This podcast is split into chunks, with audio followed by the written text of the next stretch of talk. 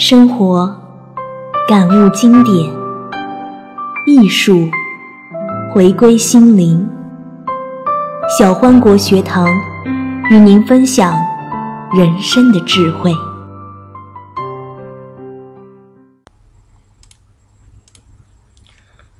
大家好，我是王欢，很高兴能有这次机会，可以和大家一起分享心灵的疗愈。什么是心灵的疗愈？如今的商业社会，各行各业压力都很大，我们每个人都有各种各样的压力：经济的压力、生活的压力、家庭的压力、老人的压力、子女的压力，我们都会有一些烦恼。无论工作上和同事的烦恼，不满意领导，不满意自己的工作，也会有很多痛苦、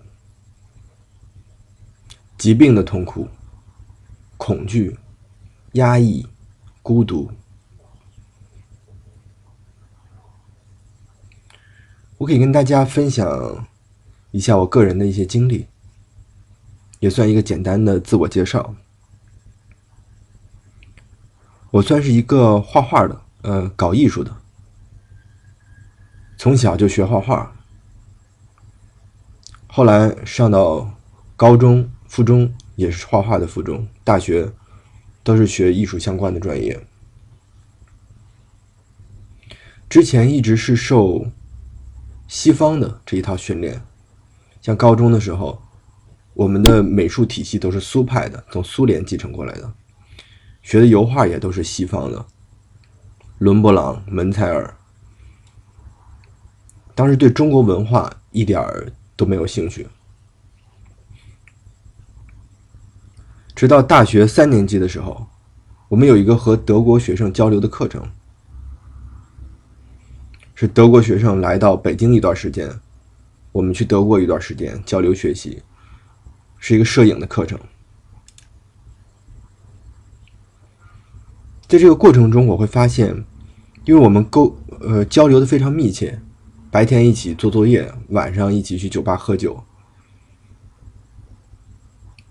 我第一次发现，我所学到的西方文化和他们是不一样的，包括在中国，我们了解的马克思、黑格尔，在德国人的眼里是完全不一样的。比如马克思本人就不是唯物主义者，我们现在把唯物主义提到一个很高的层面。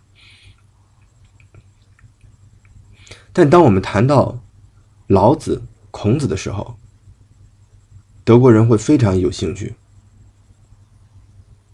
那个时候我会发现，作为一个中国人，无论在哪里，面对一个国际的平台，或者不同文化的人，中国的文化。是你唯一的立足点，是你能和任何人平等沟通的一个平台。面对任何人，你都知道我是谁，我的根在哪里。从那个时候，我开始学习中国传统文化，开始阅读经典，从四书五经、儒家、道家，一直到佛家。读的第一本佛经是《金刚经》，这也是流传比较讲广的一个经文。读到佛家，我会发现是最通透的。虽然你几乎看不懂佛经在讲什么，但是它直面一个最根本的问题：我是谁？什么是生命？什么是死亡？我们活着的意义到底在哪里？没有这种究竟的对生命的理解，那我们所做的一切又在干什么呢？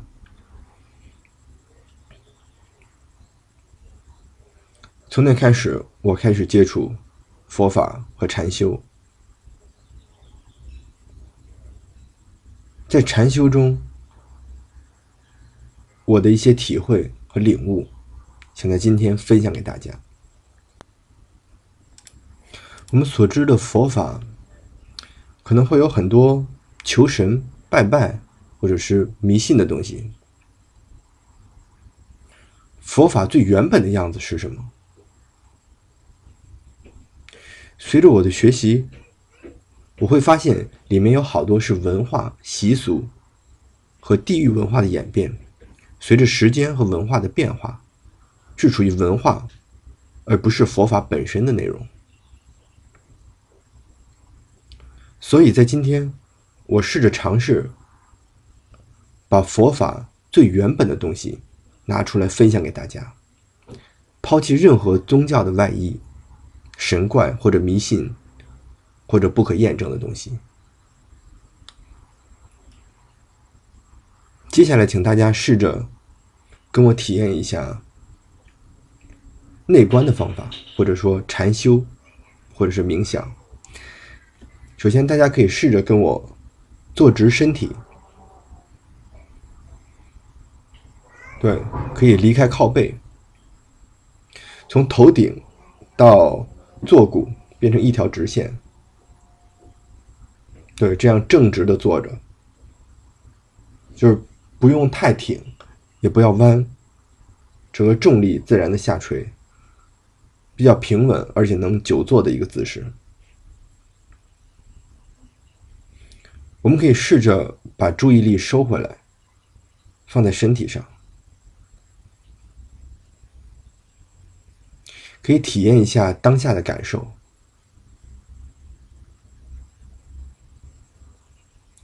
我们可以轻轻的把注意力放在呼吸上，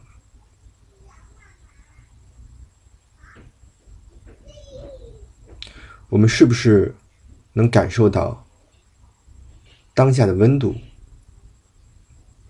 周围的人的呼吸声，窗外的光线，还有身体内部的感受。大家在听到我声音的时候，有没有听到这个声音和自己耳骨的碰撞？声音是一种震动。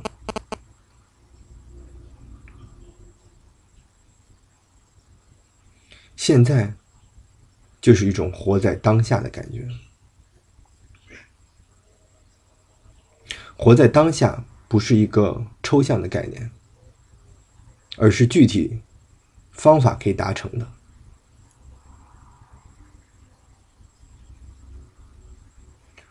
我们可以试着观察自己的身体，可能有些地方会紧。有些地方会松，有些地方比较舒适，有些地方会很难受。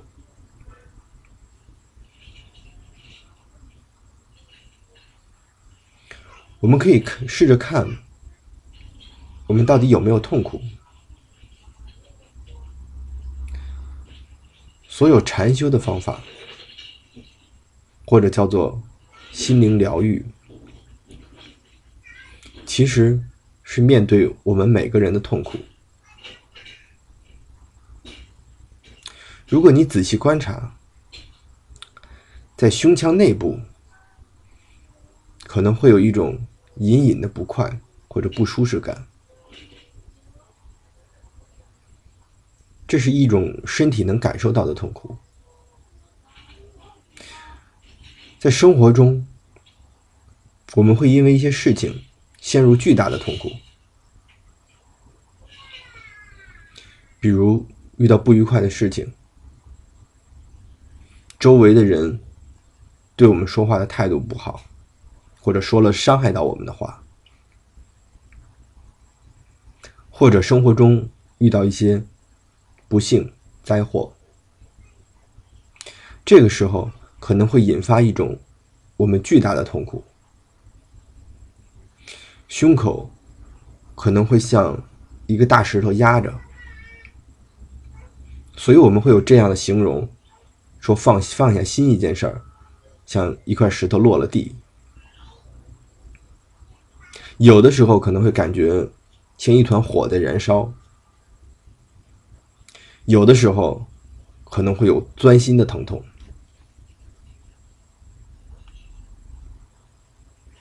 如果在座的某一位可以站起来说：“我没有任何痛苦，我的生活只有快乐、祥和和喜悦。”那么你可以现在就离开了，没有必要听我接下来讲的内容，因为你的心已经和佛陀一样，不需要再去除任何痛苦了。我接下来要讲的方法。是帮助像我这样还有痛苦、想从痛苦中解脱的人。佛陀教导了很多具体的方法，这些方法是具体的、可行的，而且简便的。其实，这不包含任何宗教的思想。只是简单的，让我们能获得快乐的方法。这就是佛陀一生的教法。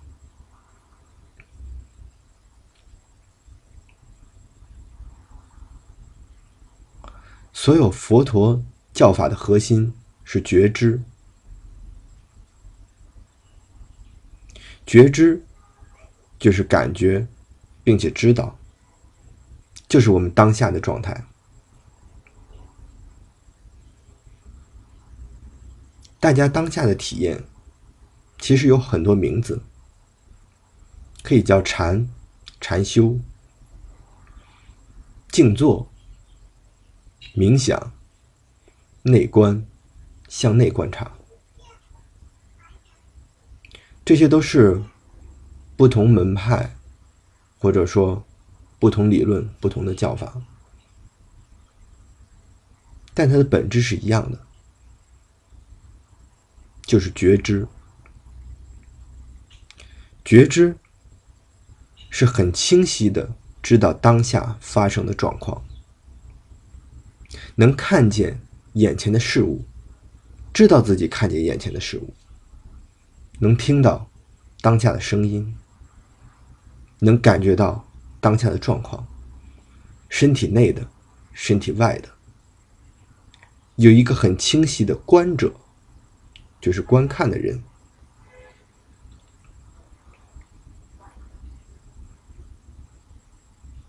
这种状态，它的对立面叫无名，就是什么也看不见，不知道，浑浑噩噩。我们很多时候可能早上起来，忙忙碌碌，洗脸刷牙上班，啊，好多工作，见好多人。一晃一天就过去了，记不清发生什么。我刷刷微信朋友圈，一天都是稀里糊涂的。这就是无名。我们很多痛苦，或者灾祸，或者自己犯的错误，都是在无名的时候，昏头昏脑，甚至自己做过的事完全不知道。觉知是一种清醒的状态，这种清醒会带来智慧。我们能看清眼前的人，看清眼前的事，看清外界，也看清自己。人只有清醒的时候，才能带来智慧。在梦中，一切是混乱的、无逻辑的。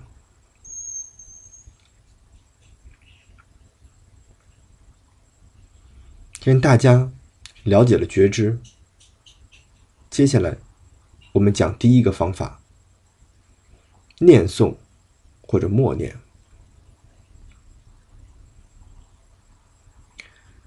其实，念诵的方法几乎所有宗教都有。我们想到和尚，就会想到念经。我们看到西方基督教、天主教，他们会有祈祷、念诵圣经。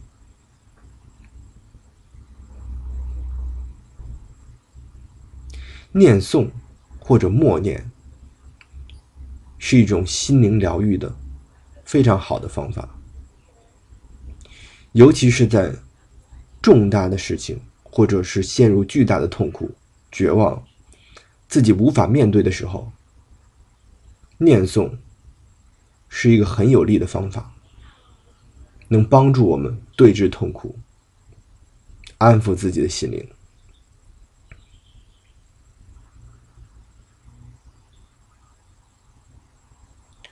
念诵有很多方法，可以念诵经文，《心经》《金刚经》或者《无量寿经》《地藏经》很多经文，也可以念佛号，比如佛陀、药师、药师佛，很多佛陀的名字，或者咒语。像 Om Mani b a m e Hum，就是密宗的六字真言、六字大明咒，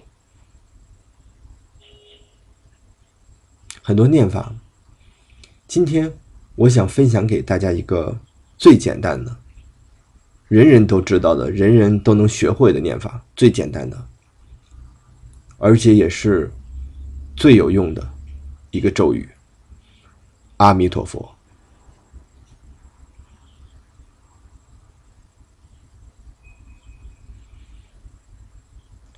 如果有读过《阿弥陀经》或者《无量寿经》的朋友，或者是对佛教有一定信仰的朋友，会知道阿弥陀佛是可以往生西方极乐净土的。所以，中国有一个很大的宗派，佛家宗派叫净土宗，就是因此得名，是主修念阿弥陀佛。但至于死后到底有没有西方极乐世界，或者有没有地狱，这个不重要。这这些我们放在一边，不去讲它。我们只讲当下对我们心灵的疗愈，其他无法考证的东西，我们都放到一边。我们会看到电视剧里是念有老和尚。阿弥陀佛，其实这个是错的。啊，这个开口音非常重要。密宗有三字明咒，刚才的六字大明咒，所有的密宗咒语都是从三字明咒的这个基本音演变而来。三字明咒就是。嗡啊哼，所有的咒语都是从这三个音开始的。这三个音有着最直接的意义，它是人类最原本的三个发音，其实是头、胸、腹。嗡是头顶共振，啊。是胸腔共鸣，哼是从丹田发音，是人类的三个重要的部分。所以啊这个开口音是很重要的。像基督教也会说阿门，所以是阿弥陀佛。这个词可以。念诵也可以默念，在自己一个人独处的时候，如果陷入很强的抑郁或者痛苦无法自拔的时候，可以大声念出来，这是非常有效果的。如果在公共场合或者身边有人的时候，大家可以默念，不出声，心里念谁也不知道。如果在地铁里，大家像我刚才那么念，肯定警察就当成神经病抓走了。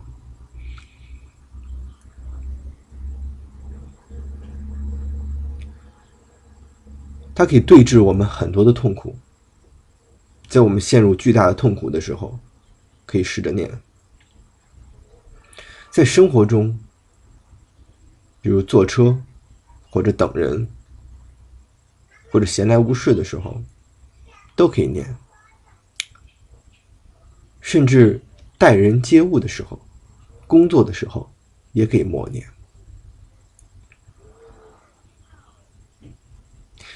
念的方法，要点只有一个，就是刚才讲的觉知，知道。念的时候，每一念自己清晰的知道。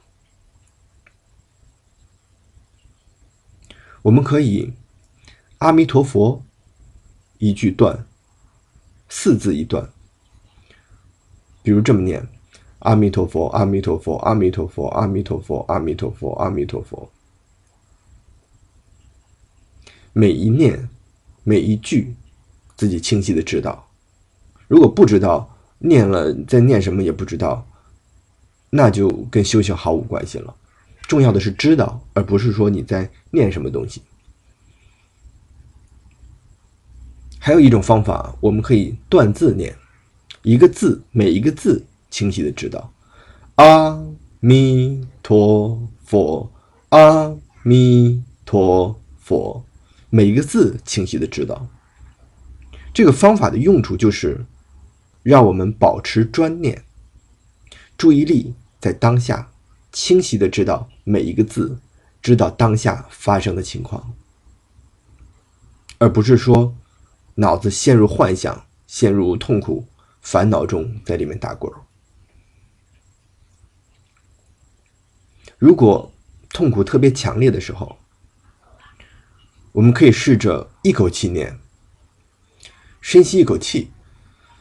阿弥陀佛，阿弥陀佛，阿弥陀佛，阿弥陀佛，阿弥陀佛，阿弥陀佛，阿弥陀佛，阿弥陀佛，阿弥陀佛，阿弥陀佛，阿弥陀佛，阿弥陀佛，阿弥陀佛，阿弥陀佛，阿弥陀佛，阿弥陀佛，阿弥陀佛。阿弥陀佛可以试着一口气把它念完，念到气吐尽。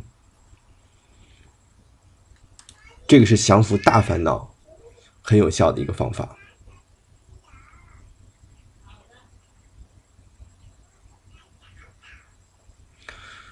如果你说我是信仰其他宗教，你的这句佛号宗教感太强，我不要念阿弥陀佛，这和我的宗教信仰违背了。这个当然没有关系，你可以去念你所信仰的宗教的神明、上师或者尊者的名字是一样的。你念什么东西，其实并不重要。重要的是怎么念，重要的是保持觉知，知道每一念念念不忘，这个是最重要的。专心活在当下，这个是所有念诵最核心的要点。如果你说我什么都不信，我不信任何宗教，你念阿弥陀佛，你这是佛教的，我不听你这个，我不念这个。那我们当然可以不念这个，我们可以念你最爱的人的名字，你最崇拜的人的名字，你最尊敬的人的名字，或者你喜欢的词语都可以，名词、动词、形容词都可以，只要这个词。在你念诵的时候，能给你带来安详、喜悦和快乐，这就是好的词语。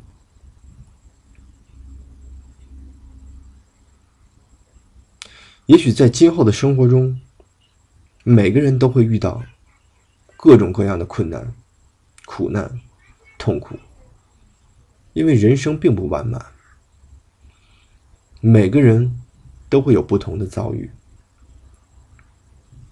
在你最困难的时候，也许你会偶尔想起某天在一个地方听到有一个留胡子的人讲了这么一个方法，我太难受了，我过不去，我姑且试一试吧。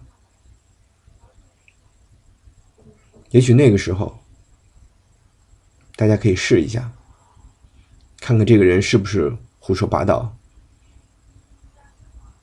只有自己才能知道自己的内心是否被疗愈，只有自己才能知道自己的痛苦是否解脱。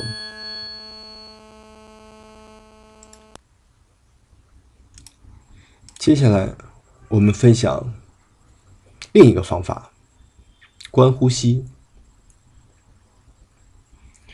我们每个人每时每刻都在呼吸，只要活着就有呼吸，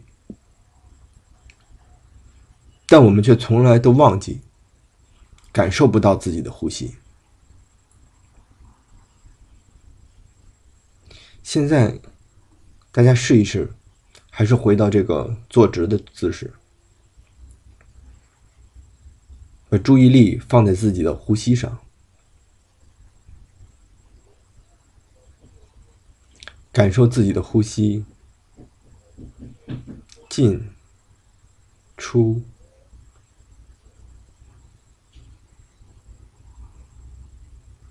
可以把注意力放在鼻子下面人中的这个地方。呼吸出入的地方，我们可以感觉到气从鼻孔这个位置出入出入，可以把注意力放在这个点。这个瞬间，我们和宇宙是相连的，我们不是大自然孤立存在的一个生物。我们和外在的空气是相连的，空气从外面进出，连接着我们和外在的世界。我们总觉得有一个孤立的自我，人们要对抗自然或者面对自然。实际上，几分钟不呼吸。人就会死亡。你现在憋气几秒钟、十几秒，就会感觉很痛苦。我们一刻都没有和外界分开过，我们一刻都没有和自然分开过，我们就是自然。如果大家觉得呼吸，很微妙，注意力抓不住，感受不到，可以有一些方法帮助大家来观呼吸，叫做数吸，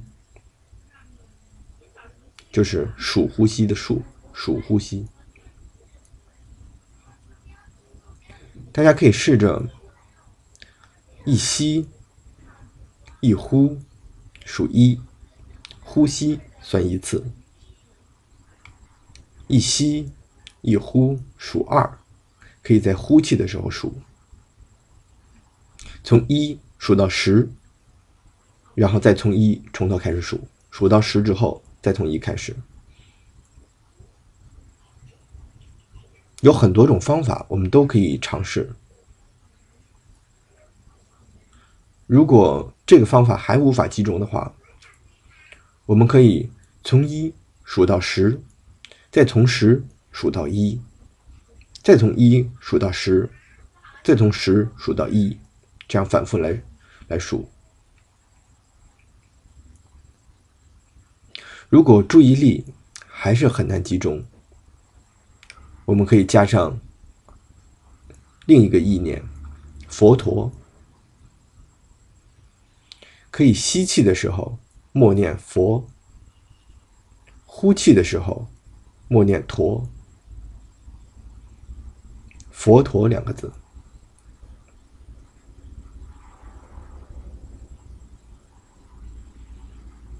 这些方法可以帮助我们把注意力安住在呼吸上。要点同样是觉知、知道、活在当下。在我们的心安静下来，可以清晰的察觉到呼吸和周围发生的事的时候，我们就可以把这些意念去掉，数数和佛陀都去掉，单纯的看着呼吸，自然的起伏，不是去控制呼吸，不是气功或者是任何呼吸的方法，就是单纯的看着呼吸本来的样子。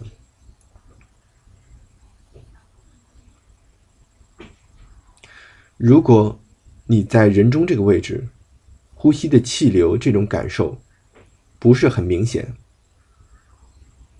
你能感受到自己丹田这个位置腹部的起伏，也可以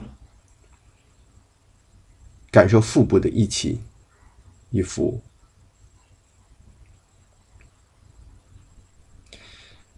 呼吸长的时候，知道长。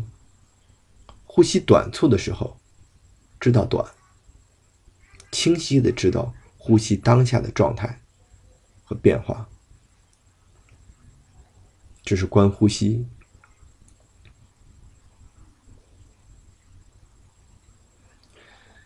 在我们入睡之前或者失眠的时候，大家可以试一试，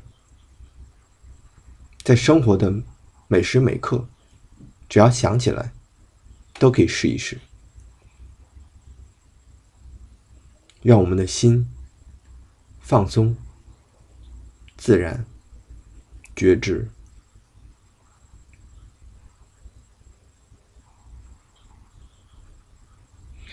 接下来的一个方法，第三个方法是觉知动作。人是动物，每天都在动。其实我们从早到晚，一刻都不能停息。其实，在我们睡觉的时候，也是在动的，也会翻来覆去。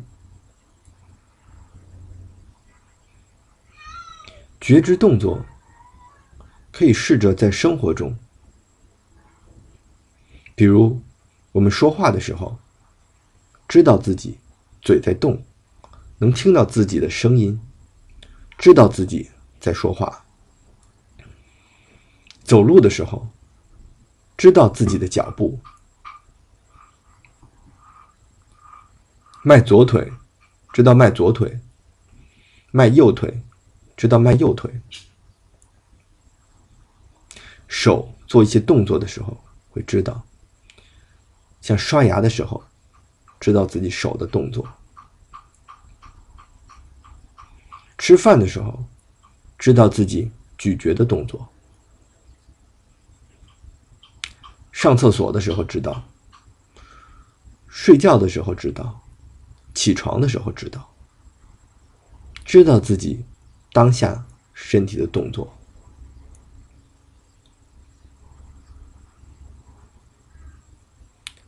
这些方法。都会引导我们活在当下，觉知、了解周围的事情，清醒而智慧。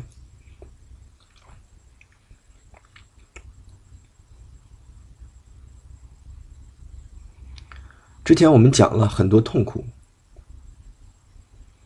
我们人生会面对各种各样的痛苦。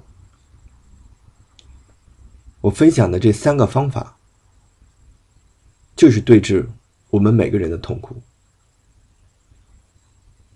这些方法是实际去做才会有效的。而人生终极的痛苦就是死亡。佛陀说的三苦是老、病、死。我们恐惧衰老、疾病和死亡，这就是为什么广告商会有“今年二十，明年十八”或者“青春永驻”之类的广告词。我们都希望永葆青春、永生不死，但我们又深知死亡的必然。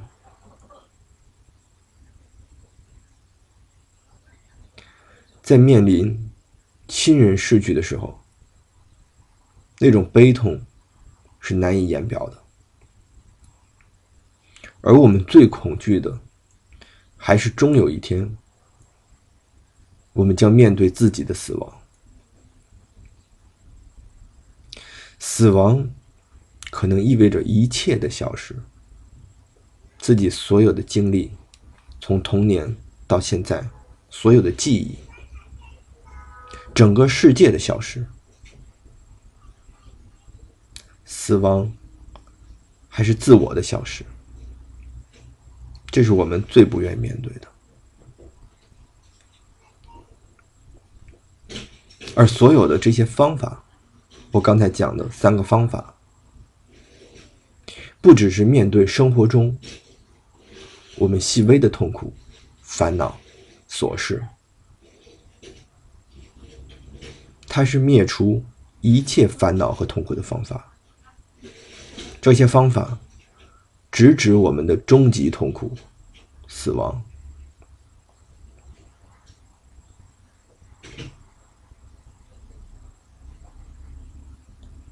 随着我们的休息，这些很简单的方法，我们会一点一点，这是个长期的过程，去了解自己，了解世界。我们会像扒洋葱一样。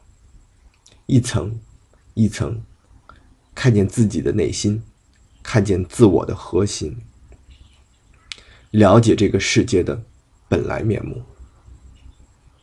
这是究竟的智慧。但这个是后话，重要的是从当下开始，有时间，我们每个人都可以试着练习这些最简单的方法。能解决我们从小到大的所有烦恼，一直面对究竟的解脱。